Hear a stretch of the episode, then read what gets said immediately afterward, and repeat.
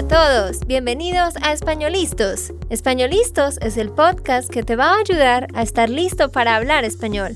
Españolistos te prepara para hablar español en cualquier lugar, a cualquier hora y en cualquier situación. ¿Recuerdas todos esos momentos en los que no supiste qué decir? ¿Esos momentos en los que no pudiste mantener una conversación? Pues tranquilo, Españolistos es la herramienta que estabas buscando para mejorar tu español. Dile adiós a todos esos momentos incómodos. Entonces, empecemos. ¿Estamos listos?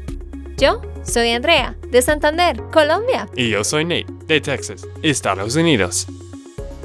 Bueno, en el episodio de hoy, de hecho, Nate no está con nosotros, pero tenemos un invitado muy especial que va a estar conmigo contándonos algunas cosas interesantes. Les quiero presentar a alguien muy importante. Él es mi hermano. ¿Y cómo se llama usted? Hola, mi nombre es Miguel y soy el hermano de Andrea. pues he invitado a Miguel para que ustedes también escuchen otros tonos de voz, a otras personas hablar. ¿Y qué vamos a hacer hoy, Miguel? Bueno, eh, les vamos a contar algunas expresiones que usamos muy comúnmente aquí en Colombia y en Latinoamérica. Y les vamos a estar dando pues el significado y ejemplos. Pero Miguel, cuéntenos un poco de usted, ¿qué hace? ¿A qué se dedica? Bueno, yo estoy estudiando en la universidad, estoy en la mitad de, de la carrera de Ingeniería Civil y ya, básicamente hago eso, estudiar. ¿Y cuántos años tiene? Tengo 21 años. ¿Y en esa carrera cuál es la materia que eh, principalmente estudian? No, pues eh, toda la línea de estructuras. Es que hay diferentes líneas que cada semestre se va bajando una materia de cada línea. Pero por lo pronto yo solamente estoy viendo materias de estructuras. O sea, matemáticas, cálculo. No, eso es, eso es aparte. De estructuras eh, se llama estática. Mm, ok, ok. Sí, yo siempre veo a Miguel estudiando mucho, como hasta las 12 de la noche, con sus cuadernos llenos de números y gráficas. Sí. y yo pienso, no, yo no hubiera sido buena para eso. Pero Miguel sabe un poquito de inglés. Yes. yo le he enseñado un poquito de inglés a Miguel. Yes. Diga algo, Miguel. A little. A little. yes, no more. ¿Qué, qué, ¿Qué les puede decir a los que nos escuchan en inglés? Hi, my name is Miguel. I have 21 years old. Uh, I am a student. I am from Colombia. Muy bien. ¿Qué más? Mm, I have a beautiful sister. Yes, yes. Yes, yes. And my car is black. My car is blue. Is black.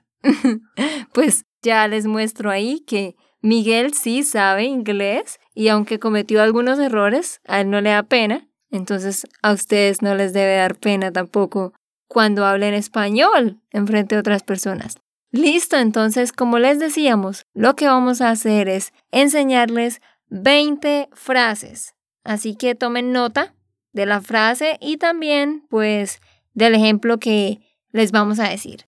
Vamos entonces con la número uno. Número uno, se me hace agua la boca. ¿Qué significa eso? ¿Cuándo dices esa expresión? Bueno, pues esto no es solo en Colombia, sino en general en Latinoamérica. Se me hace agua la boca. Es como something is mouth watering, que algo es muy rico, que tú ves algo y sientes muchas ganas de comer eso, como una torta o un pastel. ¿Qué es algo que te hace agua la boca, Miguel? Digamos cuando vas a, a una pizzería, entonces vas a elegir un sabor y, y, ves el que más te gusta y dices, wow, se me hace agua a la boca por, por esa pizza. Pero ¿y a ti? ¿Qué cosa? Ah, ¿A mí? ¿Qué cosa te gusta mucho? ¿Qué comida? El arroz con pollo. Mm, se me hace agua a la boca. Entonces a Miguel se le hace agua a la boca cuando él ve arroz con pollo. Listo, vamos para la número dos. ¿Cuál es la número dos, Miguel? Bueno, la número dos es tomar el pelo. Que en inglés es Ah, to pull someone's leg. Pero, ¿qué significa? Perfecto. Tomar el pelo es como cuando alguien eh, te está haciendo una broma. Mm, Cuando alguien, también decimos mamar gallo, es como lo mismo. sí. Cuando alguien está bromeando contigo, entonces digamos, te puede decir, oye, esa camisa te queda muy fea. Entonces tú le preguntas, ¿en serio? Y te va a responder, no mentiras, estoy tomando el pelo, te queda muy bien. Entonces, tomar el pelo es to pull, so- to pull someone's leg. Entonces tú dices, no, estoy tomando el pelo. I am kidding. Y Miguel dijo que también decimos mamar gallo. Eso sí es solo de Colombia, mamar gallo. Entonces, no, estoy mamando gallo, ¿vale? Pero es lo mismo. Ajá. Número tres. Esta es también que se usa en otros países también. Es pan comido. It's a piece of cake. Por ejemplo, en un examen de español, tú dices, ah, ese examen es muy fácil. Es pan comido. It's a piece of cake. O tú dices, el examen fue muy fácil. El examen fue pan comido. ¿Listo? ¿Tus exámenes son pan comido, Miguel? Eh, no, no son pan conmigo. Tengo que Para estudiar nada. bastante. Sí, Miguel tiene que estudiar horas y horas. De hecho, mañana Miguel tiene clase a qué horas? No, mañana no, mañana tengo que estudiar para el examen. Ah, mañana sí, tiene que estudiar Es que eh, la semana pasada sí tuve clase el sábado. el sábado, pero esta vez no. Hoy que estamos grabando es un viernes y les comento que este muchachito tiene clases a veces los sábados a las 6 de la mañana. Entonces, es algo bien interesante Sí, toca madrugar. de algunas universidades de aquí. Vamos para el número 4. Bueno, la número cuatro es, no todo lo que brilla es oro. All that glitters is not gold. ¿Qué significa? Bueno, es cuando tú ves algo muy bueno, pero es a simple vista. Entonces cuando como que lo analizas, dices, wow, al parecer no era tan bueno. Un ejemplo, digamos, es cuando recién conoces, una chica recién conoce a un muchacho, entonces dice como, wow, este chico es muy bueno. Y la mamá le dice, no todo lo que brilla es oro, conócelo más, como para que sepa realmente quién, Exacto. quién es. Sí, porque no podemos dejarnos guiar por la primera impresión, pero necesitamos conocer más de la persona o aprender más de esa cosa que admiramos. Número 5. La número 5 es la curiosidad mató al gato. Esto no tiene un equivalente en inglés, but it would literally be curiosity killed the cat, which I know doesn't make sense pero les explico qué significa. Es como, ten cuidado, la curiosidad mató al gato. O sea, un gato un día murió porque fue curioso. Y tú le dices eso a alguien cuando tú quieres decirle a esa persona que, que tenga cuidado. Por ejemplo, si Miguel dice, ay, algo está pasando allá en esa esquina, yo, yo quiero ir a ver qué es y de pronto es algo un poco peligroso, yo le voy a decir, ten cuidado, la curiosidad mató al gato. O sea, puedes estar en peligro por culpa de tu curiosidad. ¿Cuál es la seis, Miguel? La número 6. Se les da la mano y cogen el codo. Eso es lo que en inglés significa give someone an inch and he will take a mile. Lo usas para hablar de una persona que se ha excedido un poco contigo. Digamos, tu amigo te dice, préstame tu moto. Entonces tú le prestas el- la moto y luego al otro día, como vio que tú le prestaste la moto, viene y dice, bueno, ahora préstame tu carro. Entonces tú dices como, "Hmm, pero se les da la mano y cogen el codo. O también, digamos que alguien te, te dice, oye, necesito quedarme a dormir esta noche en tu casa. Y tú lo dejas. Y luego al otro día vuelve y se queda, y al otro, y al otro. Y ya como que está eh, pasando ese permiso que tú le diste. Entonces tú dices, se les da la mano y te cogen el codo. Exacto, es cuando alguien pasa el límite, cuando alguien quiere tener mucha confianza contigo, ¿ok? Vamos para la número 7. Ser uña y mugre. Ser uña y mugre. Eso es lo que en inglés ustedes dicen como to be joined by the hip, that those two are joined by the hip, ¿sí? Como unidos por la cintura, o sea, muy juntos. Tú dices algo como esto. Por ejemplo, esto es un caso real. Miguel y Daniel, nuestro primo, son uña y mugre. Claro que sí, claro que sí. Son uña y mugre. ¿Qué significa eso, que son uña y mugre? Que somos muy unidos. Como que, pues por lo general, en medio de las uñas a uno se le mete el mugrecito y siempre está junto, pues nosotros estamos juntos casi todo el tiempo. Son como best friends. Tú dices que en lo que esto significa es like two people are like like a nail and the dirt that you have under your nail. es un poco disgusting. Pero eso es lo que quiere decir que eso nunca se separa, es difícil de separarlo. Eso decimos de dos personas que siempre están juntas, salen juntos, hablan todo el tiempo. ¿Listo? La número 8. La número 8 es, ah, ¿cuál es? La número 8. Tirar la casa por la ventana. Eso significa to spare no expense when you are organizing a party or a celebration. ¿Cuál sería un ejemplo de tirar la casa por la ventana? Eh, bueno, tirar la casa para la- por la ventana es como que te, te luciste, hiciste algo súper bien. Digamos, cuando dos personas se van a casar y la celebración es súper buena, la comida es súper buena, el lugar es muy bonito, entonces los invitados pueden decir, le pueden decir a, a la pareja, uy, pero tiraron la casa por la ventana. Como hicieron algo muy bien. Sí, Pero eso implica un gasto de dinero. Entonces, tirar la casa por la ventana es hacer algo muy grande, muy bien, sin importar cuánta cantidad de dinero se va a gastar. exacto. ¿Listo? Ok, número nueve. Coger con las manos en la masa. Esto en inglés significa to be caught red-handed. Y generalmente se utiliza en pasado. Y diríamos lo cogí o la cogí con las manos en la masa. Por ejemplo, diríamos algo como esto. El ladrón estaba a punto de escapar, pero yo llegué y lo vi y lo cogí con las manos en la masa. Así que llamé a la policía. Lo cogí con las manos en la masa. I caught him red-handed. ¿Vale? Entonces, eso también significa, eso es lo que significa.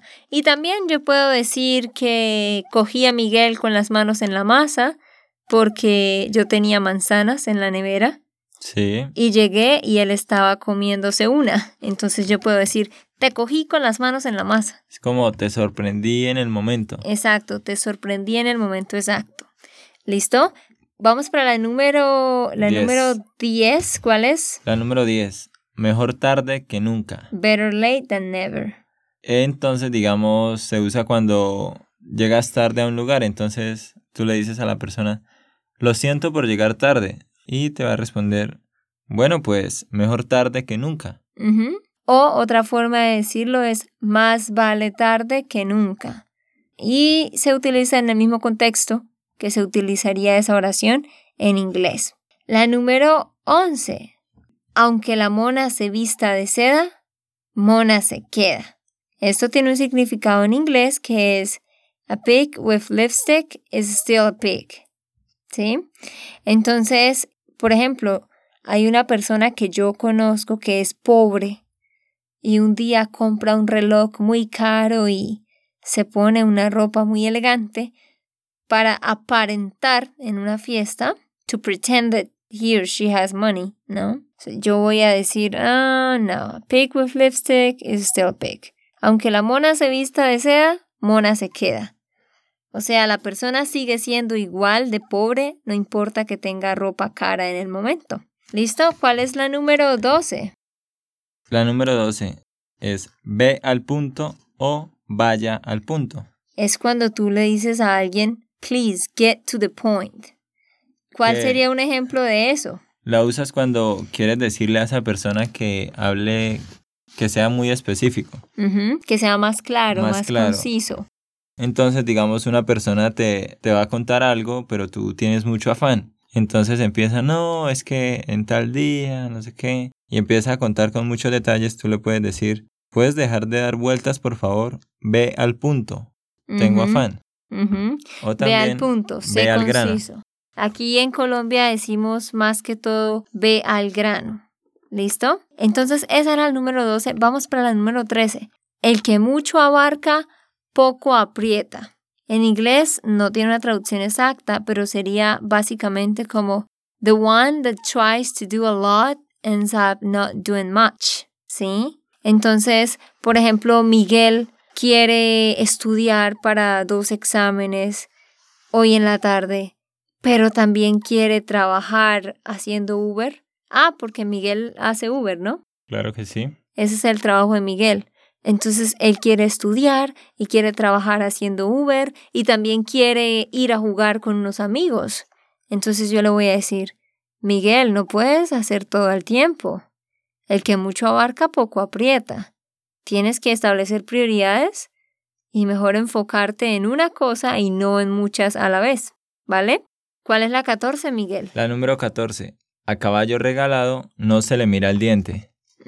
Eso en inglés es como si tú dijeras, no tiene un, un significado literal, em, directo que yo sepa, pero sería como when you're giving something away, you just gotta accept it and don't criticize it or complain, ¿sí?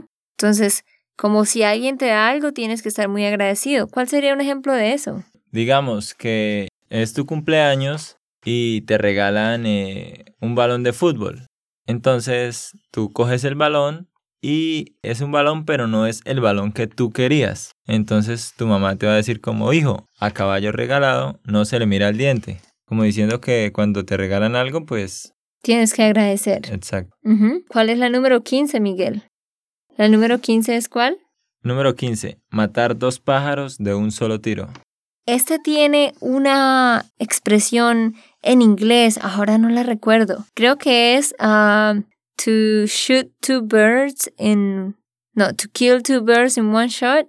Algo así. Matar dos pájaros de un solo tiro. La traducción es muy literal, no, no la recuerdo ahorita muy bien. Pero básicamente significa que en un solo momento tú puedes hacer dos cosas. Por ejemplo, que Digamos, tú tienes que, estás en, en tu auto y tienes que ir a- al otro lado de la ciudad a hacer una vuelta, a hacer un, algún lugar a hacer algo. Y de pronto un amigo te dice, oye, ¿me puedes llevar al otro lado de la ciudad? Tengo que ir a donde mi mamá. Entonces tú le dices, ay, claro, yo tengo que ir a hacer una vuelta. Puedo matar dos pájaros de un solo tiro. Es decir, que de una vez puedes hacer dos cosas. En este caso sería ir a hacer tu vuelta y llevar a tu amigo hasta allá. Exactamente, muchas gracias por la explicación. Vamos para la número 16. Del afán solo queda el cansancio. En inglés significaría más o menos como uh, the only thing you get from being always in a hurry is tiredness. Más o menos, ¿sí? Entonces, esto es como un consejo que tú le dices a una persona que siempre está corriendo, que siempre tiene afán. Tú le dirías, tranquilo, tienes que ser más paciente. Recuerda que del afán solo queda el cansancio, como tienes que ser más relajado en la vida, ¿no? Ajá. ¿Y cuál es la que sigue? La número... 18. No, 17. 17. Dice, la experiencia no se improvisa. ¿Qué significa eso? Bueno, eso tú lo usas cuando también se usa muy se usa muy jocosamente. Digamos, tienes que en un jueguito del computador puede ser, tú estás jugando y no eres capaz de pasar un nivel. Entonces llega otra persona y te dice, "Déjame" y en un solo intento lo pasa, entonces tú le vas a decir como, "Wow, eres muy bueno." Y él te va a responder, "La experiencia no se improvisa." Y así para cualquier caso también. Ujú, Muy bien. Vamos ahora sí para la número 18. Y es esta expresión que la escuchas en algunos países de Latinoamérica, pero sí es principalmente de Colombia. ¡Qué pereza! ¡Qué pereza! ¿Tú estás cansado de hacer algo? Por ejemplo, Miguel, después de estudiar por horas, mm, cálculo, va a decir, ah, ya no quiero estudiar más. ¡Qué pereza! ¿Sí? Como, "Ah, this is so tiring qué pereza es como que no quieres hacerlo. O por ejemplo, yo digo, oigan, vamos a, a hacer ejercicio. Miguel va a decir, ay no, qué pereza. Hagamos algo más divertido, ¿verdad? ¿Cuál es la número 19? Qué chévere. Es muy, muy usada. Yo la uso todo el tiempo. Es cuando quieres decir que algo es muy, que te gusta mucho, que te parece muy interesante. Mm, Digamos, Como that's cool sí, English. es como que vas por la calle y, no sé, tu amigo te dice, oye, mira ese carro tan bonito. Entonces tú, tú vas a decir, wow, qué chévere. O ves eh, un- una pintura bonita, vas a decir, wow, qué chévere. Ujú. O si Miguel me dice, yo pasé el examen, yo voy a decir, wow, qué chévere. Sí. That's cool, that's great. Es como para decir eh, de algo Bueno. bonito, bueno. Ajá. ujú. Ok, y Miguel, ¿cuál es la última, la número 20? La número 20 es, más sabe el diablo por viejo que por diablo. ¿Y qué ¿Qué? significa eso? Es como queriendo decir que a pesar de que aparentemente el diablo se sabe todas las jugadas o sabría cualquier cosa, más sabe por viejo. Eh, queriendo decir que las personas ancianas eh, son más sabias que Mm. las personas jóvenes. Exacto. Entonces, digamos, tú estás con tu abuelo y, y vas a hacer algo y él te dice, no, hazlo de esta manera. Y tú le dices, no, abuelo, hagámoslo así. Entonces él te va a decir, mi hijo, más sabe el diablo por viejo que por diablo. Como diciendo que él tiene más experiencia en la vida y te va a guiar mejor. Exactamente. Es como para decir exactamente eso, que una persona mayor es mucho más sabia, ¿no? Bueno, pues entonces esas eran las 20 expresiones. Espero que hayan tomado nota, espero que les hayan servido y que hayan entendido el modo de hablar de Miguel. Sí, es que yo soy de Santander y hablamos pues así. Eso que ahora estoy hablando un poco más despacio porque Sí. por lo general los santanderianos hablamos súper rápido. Y ustedes han notado que yo a Miguel le digo usted y no le digo tú. Ustedes están pensando, pero ¿por qué Andrea hace eso si esto no es un contexto formal? Es porque en nuestra región, en nuestra ciudad, todo el mundo usa usted. Algunas personas usan tú, pero la cultura realmente usa usted todo el tiempo, ¿verdad, Miguel? Sí, y también usamos eh, palabras, como que cada región tiene sus palabras, entonces aquí usamos mucho el mano, Es como diciendo, ole mano, Como, como hey amigo. dude. Hey dude. Hola, mano. Sí, entonces por eso es que yo me refiero a Miguel de usted, porque es normal en, en mi ciudad y en mi región. Bueno, pues déjenos sus comentarios diciéndonos cuál de estas frases llamó más su atención y por qué. Y también, por favor, dejen sus comentarios diciéndonos qué otros temas quieren ustedes que nosotros tratemos. Recuerden, como siempre, estar pendiente de su correo y visitar nuestro sitio en YouTube, en nuestra página web www.spanishlandschool.com. Recuerden, canal de YouTube con videos. Y ya para despedirnos, ¿qué le quieres decir a quienes nos escuchan, Miguel? Bueno, primero quiero darle las gracias a, a mi hermana por la invitación y bueno, para todos los que nos están escuchando, espero que puedan, que esto les sirva para que repasen, para que eh, aprendan un poco más sobre nuestra cultura hispana y bueno, practiquen bastante y no les dé pena eh, de pronto equivocarse a la hora de, de hablar hablar. así como yo me equivoco. Sí, Miguel, por ejemplo, es que ojalá que un día podamos hacer un, un podcast de Miguel hablando en inglés con Nate. Cuando Nate estaba aquí en... Yo hablo, siempre que me encuentro a Nate, hablamos en inglés. Sí, Pero es es un inglés So bad. estrellado. Es un inglés estrellado, como Spanglish. Spanglish, yes. Bueno, entonces un abrazo para todos. Despídase, Miguel. Bueno, Diga chao, chao. un abrazo y hasta la próxima. Chao, chao. Ok, esto fue todo por el episodio de hoy. Esperamos que les haya gustado y que hayan aprendido. Y recuerda, si sientes que estás listo para aprender español, solo da un clic en Español Listos. No olvides dejar tus comentarios de lo que te gustó y los temas que quieres que tratemos. Suscríbete y déjanos tus reseñas. Españolistos les dice chao, chao y hasta, la próxima.